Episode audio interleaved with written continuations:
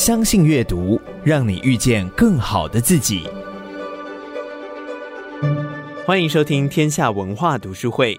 在本集节目中，热门说书 Podcast 节目《下一本读什么》的主持人，同时也是知识分享网站阅读前哨站的站长瓦基，将在阅读人郑俊德的访问下，分享他自己第一本著作《只工作不上班的自主人生》，畅谈他是如何有系统、有规划的打造属于自己的理想工作形态。接下来，请听。瓦基的精彩分享。好，今天专题读书会，我们要来读《只工作不上班的自主人生》。好，要一起来打造梦幻工作的十四个行动计划。待会要邀请到，哎，也是业界非常知名的说书人、阅读的推手瓦基。他自己说，他有一个很大的梦想，就是把阅读的美好传递到有需要的人手中。他其实来自一个护国神山台积电的工作。他为何会做转职，以及为何会写了这本书？我们待会就邀请他现身说法，谈谈他写这本书的缘由，也谈谈他自己生命的故事。Hello，Hello，俊德，大家好，我是瓦基。我们两个应该都算是呃网络界的阅读推手。然后过去有些人认为，哎，阅读界的推手应该王不见王，因为可能应该算竞争对手。可是我自己觉得啊，其实好像阅读没有什么竞争不竞争，因为大家都还蛮辛苦的，应该比较多是合作伙伴的关系，在跟出版社或者在网络的说书界。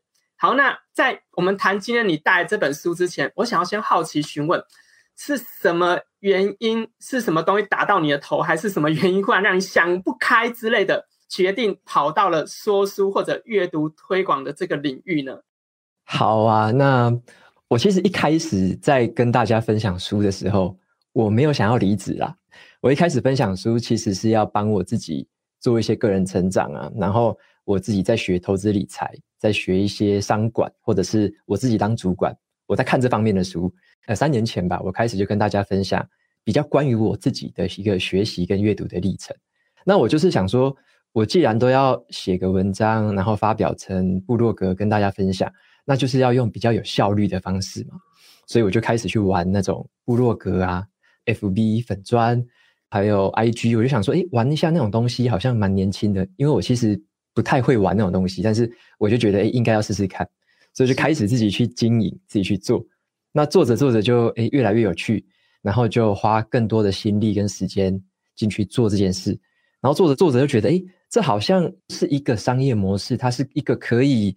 带给大家价值，那我自己又能获得价值的一个东西，然后我就觉得这个好像不只是一个兴趣了，我就开始用一个算是副业，或者说我把它当成一个事业的角度去经营它。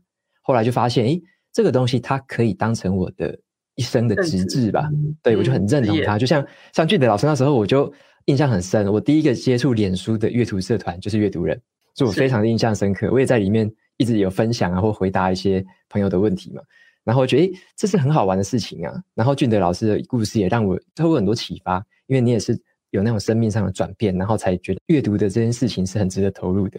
所以我从你们身上就获得很多启发。那我就觉得我可以把我的生命的很大一部分是可以投入说书的这个推广。是，那跟我原本的在半导体的事业比较起来，我就觉得诶，好像我在这边能够创造跟贡献的价值。更加的独特，而且我在做的时候，我也感觉更投入，更有热情，对，对，更有乐趣。所以，对，渐渐的那个路就诶岔开来，我就开始去选择到底要走哪边。那最后选择了大家现在看到的这条路。对，阅读前哨站以及瓦基本人用线上方式来跟大家分享好书，也同时用文字或 podcast 的。但我这边我相信很多读者也好奇一个问题，就是。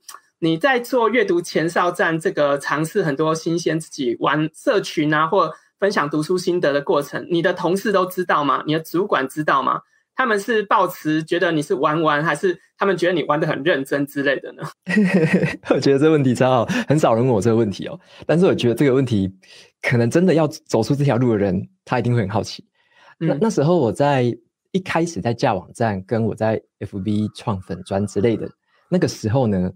我连我的家人都没有跟他们说，连朋友也没有跟他们说，因为我自己其实也蛮害怕的，就是怎么会在台积电之外，然后又要做这个事情，然后又要好像要公开自己的想法，那种感觉是很害怕的。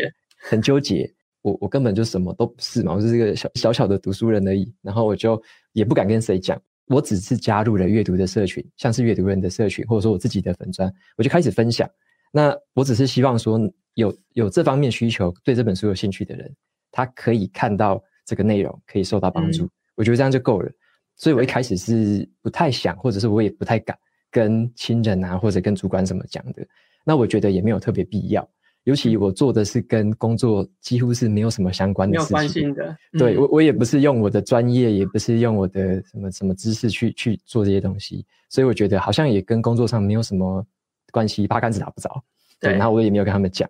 然后是直到了很久以后，大概是我做 Podcast 之后，然后我的主管、还有我的同事、还有我的下属，尤其是我的下属，他们在告诉我说：“诶、嗯，那个老板其实。”大概半年前，我就开始在看你的部落格，就是他们其实已经知道我在做这件事，但他们自己也没有跟我讲，他只是觉得，哎、欸，你做开心就好啊，也不会有什么干扰嘛，因为我做的跟工作上是没有什么相关的，没有相关性，没有什么利益纠纷、竞争的问题，也没有对，然后我也从来没有提过那三个字，对，所以所以我就完全是分开来的，对，所以他们也觉得好像没什么影响，那也觉得我做开心就好。毕竟在工作上表现也没有比较差，所以所以就是这样子还不错。然后后来他们知道说，原来你下班时间你还花那么多时间在做这件事情，然后就觉得很惊讶。对，但是惊讶归惊讶，就事情就是这样子。对对，因为从来没有人想过，那个有人会选择从台积电跳出来后。去做推广阅读，而且这个题目还非常的困难，很多人会想到这个题目怎么赚钱啊，怎么活下呀？因为我们今天要谈的老师的新书叫做《只工作不上班的自主人生》。从这个角度来看，多数人都羡慕的是台积电的工作。听到说，哎，你在做说书的工作，大家反而会产生很大狐疑，说啊，那你怎么活下来？好，那我们就来先聊聊你的新书，写这本书的起心动念是什么，然后以及包括。为什么只工作不上班？这两件事不应该是等号吗？嗯，我先讲第一个问题，就是为什么想要写这本哈？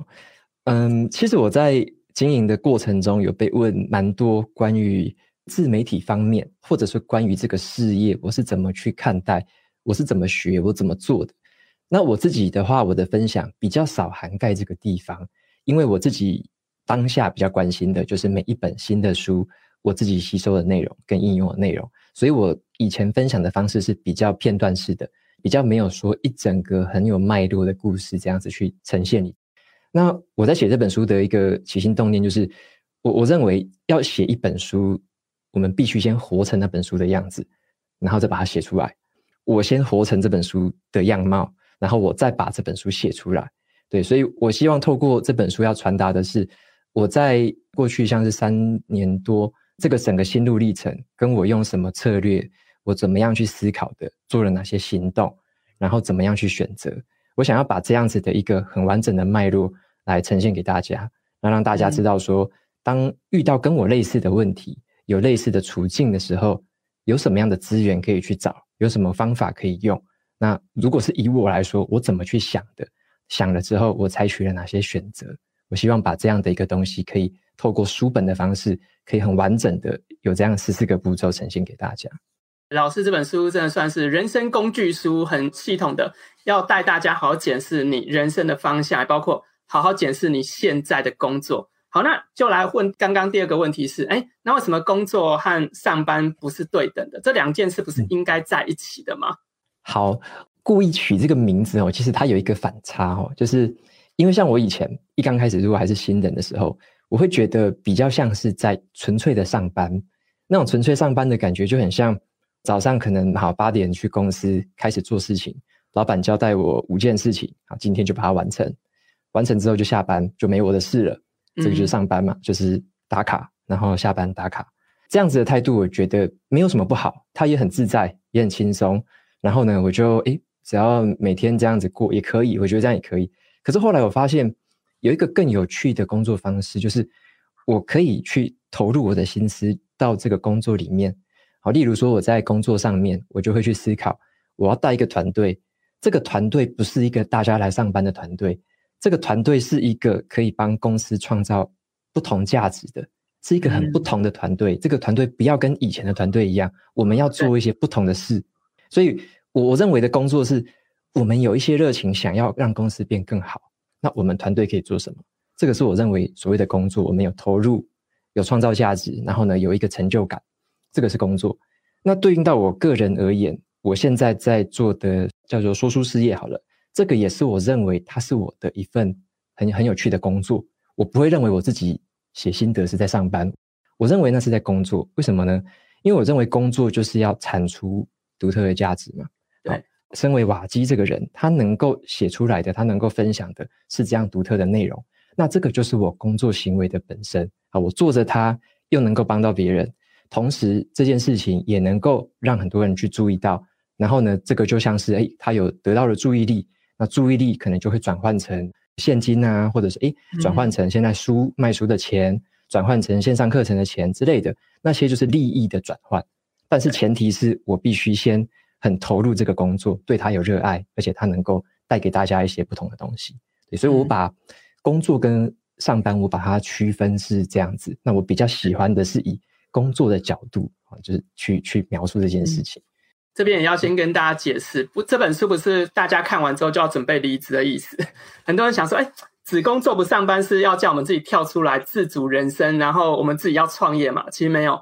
而是，如果你此刻，呃，无论是工作倦怠，或对未来的一个发展迷茫，好，那这本书要教你活在当下，好好重新检视自己现阶段的资源，以及包括你喜欢什么、不喜欢什么，好好盘点，然后紧接在工作当中创造新的价值。所以不是要马上说，哎，现在准备要过年前了，哎，可以准备那个打开履历表，没有，我们没有要大家做这件事，这太疯狂了。跟大家讲，不要因为一本书就决定要离职，应该先想清楚你要什么，再做下一步。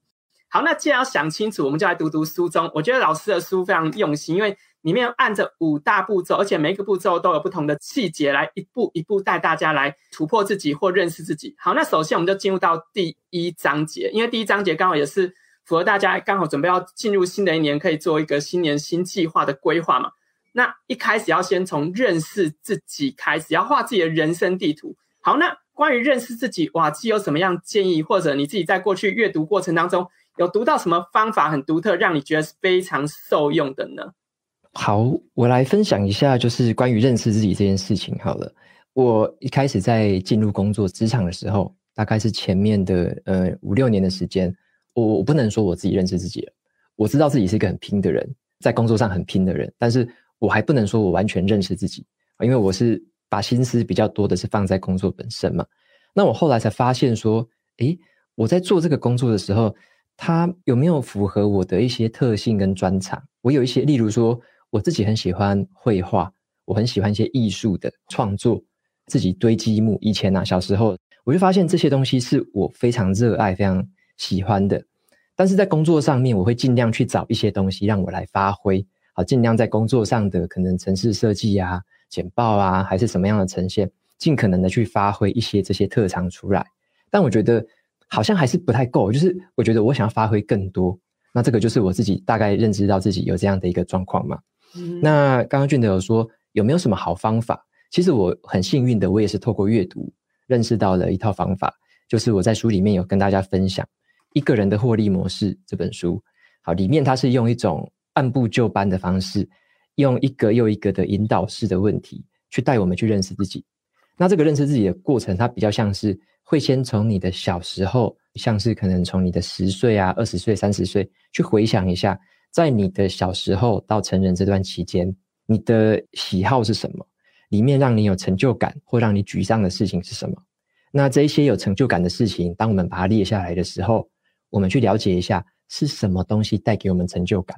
呃，我书里面好像举个例子，例如说我们去参加一个比赛好了，大学的时候我们代表可能系上去参加一个比赛，可能是五个人的小组，那你去参加这个比赛哈，得了第一名，那这个第一名并不是你成就感的来源哦，这个第一名有可能是你在里面是扮演了美工的角色，你可能是把这个简报把你们的呈现做得很漂亮，你是扮演美工的角色，这是你的成就感，或者是有的人呢，他是口才超好的。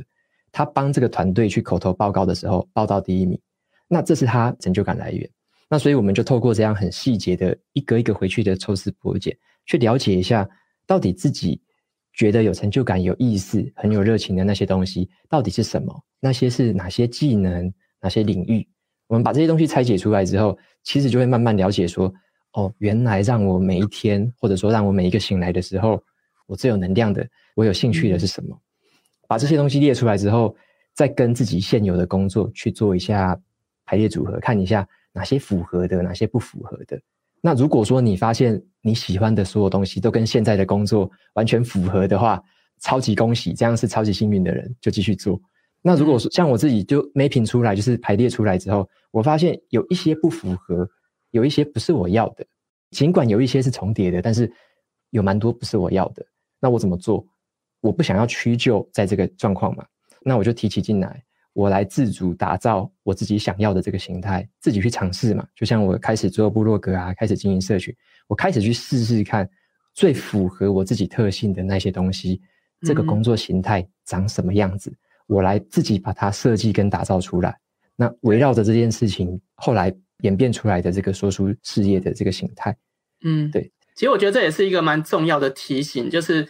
可能在上班的过程，你所投入的可能不是你真正很热爱的，可是你可以把热爱时间放在下班后或者假日期间，然后上班时候努力用心上班，努力用上班赚到钱，然后好好运用在你下班后或放假期间，好好的使用它。我觉得这也是给所有读者朋友一个很重要的提醒，就是不要马上就是否定你现在工作的价值，因为每个工作都有它的一个独特性，或者延伸它可能是。你现在要赚取收入温饱的专业，你不要随便就这样丢弃了专业，而马上跳入自己个人兴趣。因为当你的个人兴趣如果它并非能够养活你自己，哇，那你可能会过得非常的辛苦。也是给所有读者朋友的一个提醒。从这个认识自己的角度出发之后，那瓦基老师说，不是要马上做第一步，而是要以终为始，先来找目标。在阅读过程，我就在想一个问题。那个目标要定多远？是很远很长，例如五年、十年后呢？还是要定很短呢？然后甚至该如何判断这个目标是正确的呢？那瓦基有什么样的方法？或者你自己个人在规划你的这个呃阅读的推广事业，或者延伸 Podcast，你自己有想过未来的一个愿景或目标吗？嗯，我自己在规划目标这件事情，我我基本上是把它拆成两个方向去看哦。一个是比较远的，就是以终为始，终是终点的终，开始的始，是看比较远的。那看这个比较远的方法，例如说，我们可以看哈十年后或两年后，我想要的那个愿景是什么？以我自己为例，我会看到我死的时候，对我的丧礼或我的墓志铭上面是什么字，然后别人会说什么，我看到的是那个时候。那有一个很清晰的终点嘛？终点是那个样子。那往回看，我们诶，十年后、五年后、两年后。我该做什么事情才会到达那样子的一个程度，或者说到达那样子的一个状态，让你在那个时候是有那样子的一个人格特质啊，或者说一个你可以说社会的地位，或者是人际之间的关系也好，让你在那个终点有那样的样子。那现在我们就要有那个很清楚的目标，知道说我是要往那个方向前进。那我定比较长的目标，这个好处是说，我把它定出来是让我知道有一个大方向。有点像是我们看地图，虽然说我们不知道要走哪一条路，可是你有一个北方嘛，就是你可以看到一个哎，指北针在那边，对，也可以，就是你看看到那个方向就好了。那里面你要走什么路，或者你要这个路有多么弯曲，没有太重要，就是但是你要知道那一个北极星或者那一个那一个方向在哪里，那你朝那个方向走。那对我来说，我自己就在书里面有分享，例如说我很远很远的方向，我定义的就是我希望我自己的。对于时间的掌控度是很高的，好，就是我希望我自己在白天的时候可以决定我要做什么事，晚上的时候可以跟谁相处，完全自己可以决定的。好，这是我比较远的方向。那另外我也会希望说，我在比较远的方向是成为一个 integrity，就是有点像言行一致的，或者说以身作则的一个人。好，希望说是一个这样子的人，那以自己为榜样或以自己为准则，发挥自己的影响力。比较远的方向是定那样子，那我要怎么样？透过现在一步一步走到那边呢，那这个就是我会看比较短期的目标了。好，所以我在书里面就分享了另外一个方向，是属于比较短期的目标，有点猜到说你每一个月、每一周、每一天要做什么东西哦，就大致能够推敲出来今天该做什么。对，就一往回推，我就大概知道说，我今天要做哪些事情是符合我未来那个方向的，所以我就会往回推。嗯、那当然有一些。小技巧可能在书里面会讲的比较细，但是比较具体，也就是说，举个例子来说好了，像我现在就知道说，我每一天要做什么，会到那个方向。那其实很单纯，嗯、就是我白天起来的时候，我就要决定我自己要阅读跟写作。下午的时候，我就要可能做一些杂事啊，开会啊，跟大家做一些可能一些社群的，或者说一些线上的一些安排。好，那这些就是比较杂事的放下那傍晚的话，我就可以决定说，我要不要出门去跳舞？像我有在跳国标舞，我要不要出门去运动？跟谁运动？跟谁吃饭？所以我现在就决定我的生活要放这样子的形态。我也决定说，我做事情的内容就是我持续的可以分享我的阅读跟心得。那这些东西就是我每天的生活。把我的生活言行一致的把它分享出来，那我就认为我现在的每一天都是活着我希望的那个终点的那个样貌。对，那尽管我过几天怎么样了，也不会怎样，因为我已经活到那个方向，那个那个样子，所以我觉得这样子就会觉得一种活在当下又可以进行冲刺的那种感觉。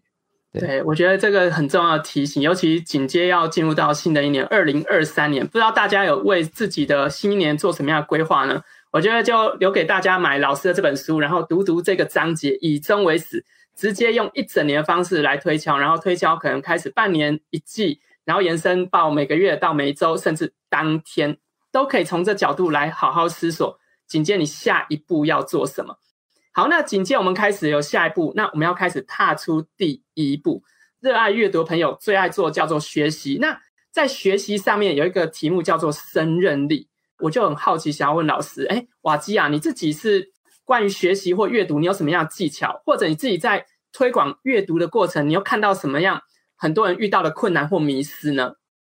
这边有分享这个关键字哦，就像俊德老师有提到胜任感，或者说我们讲，嗯，呃，学习要学到什么样的程度是叫做胜任，或者说你要怎么样感觉自己胜任？那我自己的做法其实就两个字：输出。我很关注输出是什么意思呢？举个例子来说好了，像我刚刚有跟大家提到跳舞嘛，好，那跳舞这件事情，你要怎么透过学习去感到胜任？好，并不是看影片然后在家动一动，或者说就是在脑袋里面想一想，那样子你再怎么学，再学十个小时可能都不会有用。怎么样会胜任呢？其实我自己像我在跳舞，我就做一个很简单的事情，我想要去教一个比我还不会的人，那我怎么做？我就先学到。一点点的程度可以教那个人，这样子就够了。那我可以教他的时候，我就感觉我自己有一点胜任了。那这个就是小小的成就感嘛。对。那我再学下一个舞步，我又可以再教他；再学下下个舞步，我又可以再教他。我每一个学习，每一个产出，我等于是产出我的成果来教别人。好，那这个每一个小的过程都是一种胜任。那你在这样子累积起来，诶，你不小心就会跳了一支舞。然后你又可以教人家整支舞，然后自己又可以跳整支舞，那你的这个胜任感跟这个成就感，它就会自然而然就会产生了。这是以跳舞为例子。另外就是说，像我之前一开始的时候一直在学写作，因为大家其实可能没有看过我很以前的文章哦，写的也不怎么样啊。那我一开始就在学写作，所以我就去看了很多很多写作的书。可是学习并不是去看书而已，看书只是先吸收知识，可是要怎么样？产生出这个成果怎么输出呢？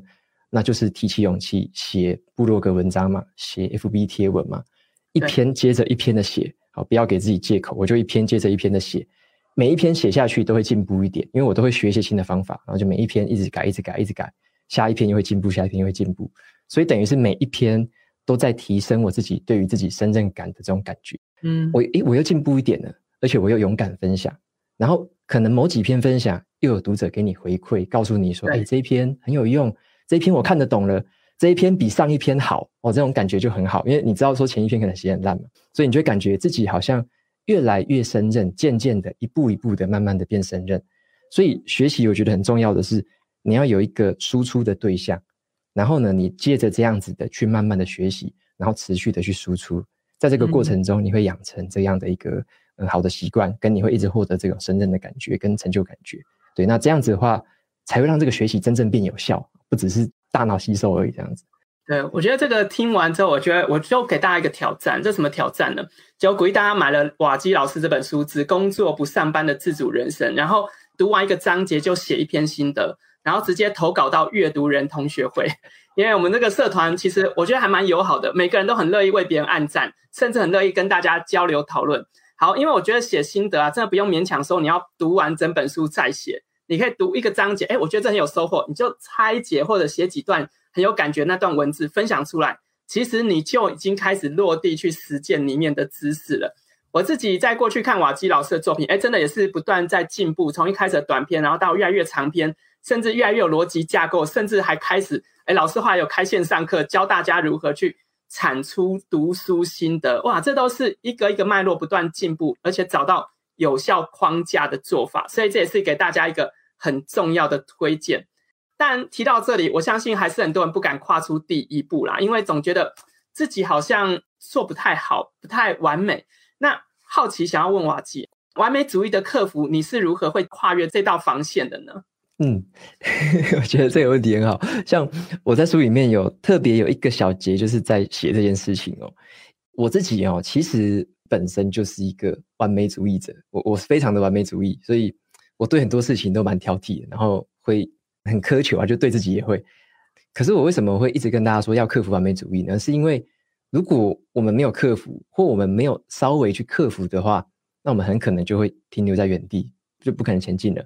啊，举例来说，嗯、我之前在做第一个在做网站的时候，在做我的部落格，我原本是不太敢上线的。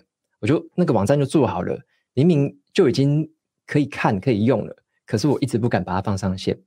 那我最后就是有一个念头，我就告诉我自己说，我这个网站改的再怎么好都没用。我只要还没有把它放出来，它就不会进步嘛，它就不会被看到。那可能有一些我自己的盲点，我也不会知道。所以我自己再怎么改，都一定有我的盲点。所以我后来才想清楚说，好，那就算这个网站我现在还不是百分百的满意，我还是先把它上线。所以我那个时那时候就决定说，好，先上线，把网站的文章就先放上去，来试试看。我只有跟我最亲密的，我就跟我妹妹讲，然后就让她看，然后呢，再几个好朋友给他们看。那他们看了之后，也就给我一些建议嘛，说：“诶，这个版面好像怪怪的什么的。”我就马上改。诶，那我就觉得说，如果我没有做这件事，我没有放出来给他们看的话，那这件事情完全永远就不会发生嘛。对，所以我觉得要让这个完美主义，或者说让我们自己能够继续前进的话，我觉得最好的方式就是有一点点那个小小的勇气就够了。你先放出来一些基本的成果，嗯、或者说你先做到最基本的一个程度，然后来听听看回馈，来看一下，诶。你要给人家看的话，你就让人家看一下之后，给你一些想法，这样子。对对，所以这个是我在部落格的时候是这么做。那还有第二个例子是，我那时候要录 Podcast，我也是心魔很严重，因为我从来都不敢听自己的录音。好，就是 小时候到长大，我都不敢听自己的录音，然后我就觉得自己的声音很奇怪，所以其实我那时候录完我都不敢听哦。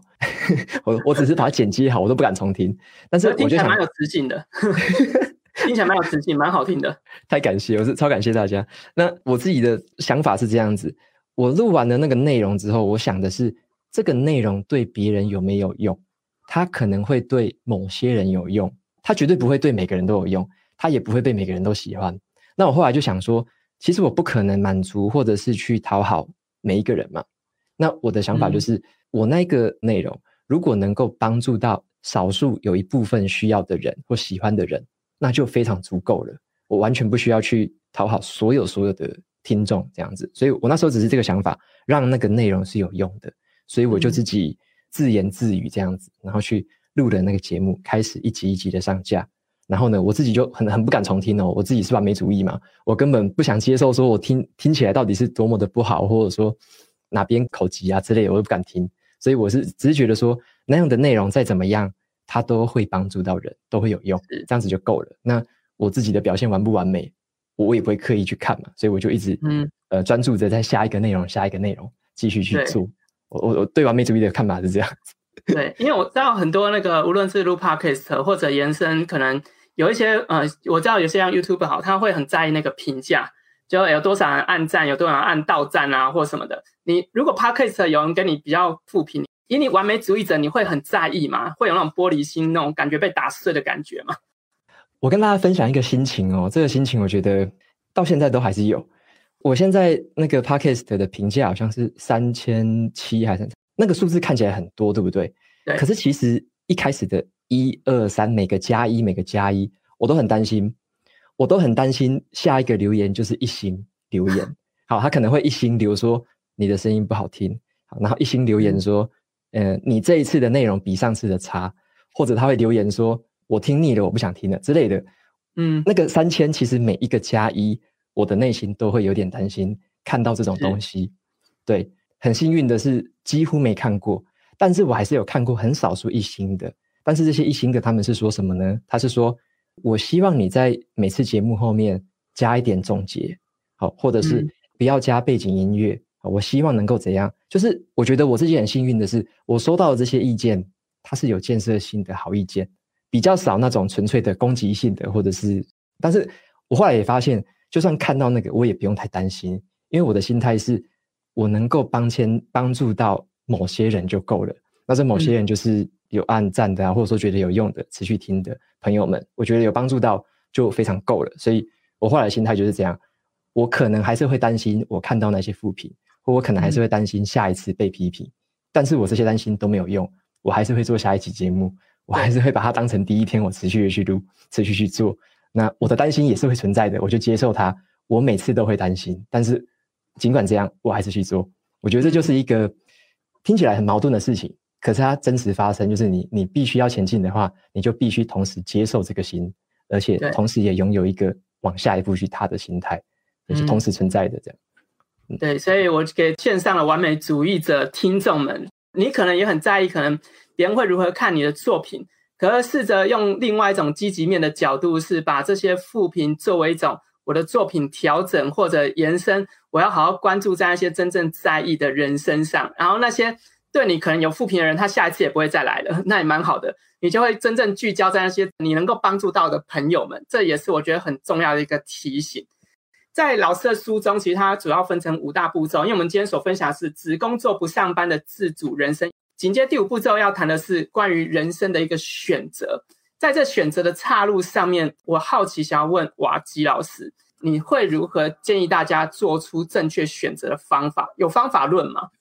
我觉得有蛮多方法，但是我自己喜欢用的是这几个，我来跟大家分享。嗯、我最印象深刻的是选择那个比较不会后悔的那一条。那为什么会这么讲呢？我因为我自己也会发现。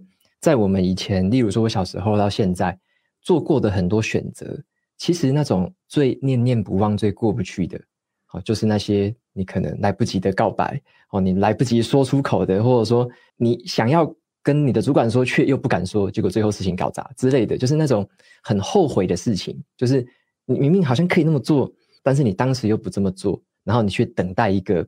可能比较糟的结果，或等待一个不会受伤。像刚刚，如果我不录音的话，那我就永远不知道这个结果会是什么。嗯、所以就是我会选择一个比较不会让我后悔的结果。那不后悔的前提是在于说，例如说刚刚俊德有提醒大家的，不要说看完书就马上离职哦。我 我书里面有一个章节特别在讲，不要贸然离职，而且讲说怎么样建立正确的心态面对工作这样子。对，嗯、所以我觉得做选择的前提是在一个。我们可以接受风险，或者说我们有一个缓冲垫或者是一个安全网的情况下，去做出一个有一点挑战或你觉得有乐趣的选择。我觉得那个才是更有趣的。这也是我去做离职的选择。为什么我做离职？因为我不想让自己后悔。我那时候的心态就是说，像我如果继续花大部分的时间是在工作公司工作的话，然后很少时间可以用来说书的话，那这样子的人生，我觉得比较没有意思。为什么呢？因为我会担心，如果在在五年之后，如果我没有做出这个决定，我没有离职的话，五年之后如果有另外一个叫做瓦基 A 好了跑出来，然后结果那个人不是我嘛，那是瓦基 A 嘛，那我一定会觉得很后悔啊！嗯、就是为什么我那时候没有勇敢的做这个决定？那个人应该是我才对，我会很后悔。是。那另外一个可能性是说，像我就会觉得，如果我没有做这样的决定，等了五年之后没有瓦基出来，就是没没那个人没有。也没有这样的形象，也没有这样子的事业出来，或者也没有这样的东西出来，那我也会后悔啊！我会觉得说，我明明就能够有机会为这个世界带来一些些改变，造成一些些小小的影响，嗯、为什么我那时候不做？如果我那时候做的话，那那一个瓦基他现在会活得怎么样子？很特别、很精彩的话，我也不知道了。所以会觉得，那那那个就会是一个很懊悔、很后悔的事情。想了这几件事情之后，我发现，那其实选择离职是一件理所当然的事，因为。它不会让我后悔，而且我也准备好了一些安全网，我也有了一些获利模式，我只是把跑道切换转换过去，那选择一条有安全网，而且呢又可以冒险跟探索的路线。那这样子的话，就是我认为做出选择的一个呃思考的方法。这样是，我觉得这真的是给大家一个很重要的建议还有提醒。我觉得这也是让人生变得更有意义，因为其实人生是有期限的。在过去有一本书提到说，人生九百个月啊，然后基本上我们每过一个月都是不断在删减、删减、删减，就过一天少一天。当然你也可以保持正面积极，说过一天多活一天呐、啊。就如果你是生病的朋友，可是延伸，我们多数人都是抱持着用健康心态来看待未来。可是更重要的是，不要让人生后悔。好，那我们最后邀请瓦基来做一下你今天这本书的总结，想要带给读者朋友什么样的提醒或什么样的祝福呢？好，我以前其实也有一点自卑哦，就是我觉得自己是一个就是在职场的工作者嘛，然后呢，也就是一路这样升学。其实我一直以为自己是没有故事的，诶，你会觉得诶，好像就是这样子过生活嘛，就是这样子工作嘛。可是我后来才透过这段旅程，透过阅读开阔我的眼界之后，我才发现其实。其实每个人都有故事啊，只是那些故事不一定是我们的过去。我后来发现，我们要的故事，或者说我们真正很有意思的故事，它是发生在我们现在在做的事，还有我们未来可以成为的那个模样。所以我也是透过了一些启发之后，才告诉我，原来人生是这样的一种感觉。所以就不用太去纠结说，哎呀，过去好像没有怎样，还是过去只有到这个程度而已。那未来该怎么办？那我那时候就希望说，透过这本书可以让告诉大家说，像我原来的视野或者说原来的价值观是比较狭隘一些的，我看的比较还没有那么多。那后来我才渐渐的开拓，或者说看的更多之后，我才了解说，哦，原来我们有这么多种生活的方式，或打造工作，或让工作变更好的方式。对，那我透过自己的一个亲身经验或自己的实践，把这件事情一步一步的把它走出来、做出来。那也希望透过这样一个。很实际的分享，让大家知道说这些事情哦，哪些事情是可能的，可以怎么做？那我是怎么思考的？在当下遇到呃低潮啊，遇到困难的时候，我是怎么样思考，怎么样跨过去的？那就是我希望透过这本书给大家的一个力量。那如果大家有兴趣的话，或者说你觉得诶自己要一个自主的人生，要自己去规划，有一个方向，有一个目标的话，那我觉得这本书会是算是你新的年度一个很好的陪伴。感谢你收听天下文化读书会，鼓励你现在就订阅一号课堂 Podcast 频道，在 Apple Podcast 给我们五星好评并留言，支持我们制作更多优质的节目。天下文化读书会，我们下次见。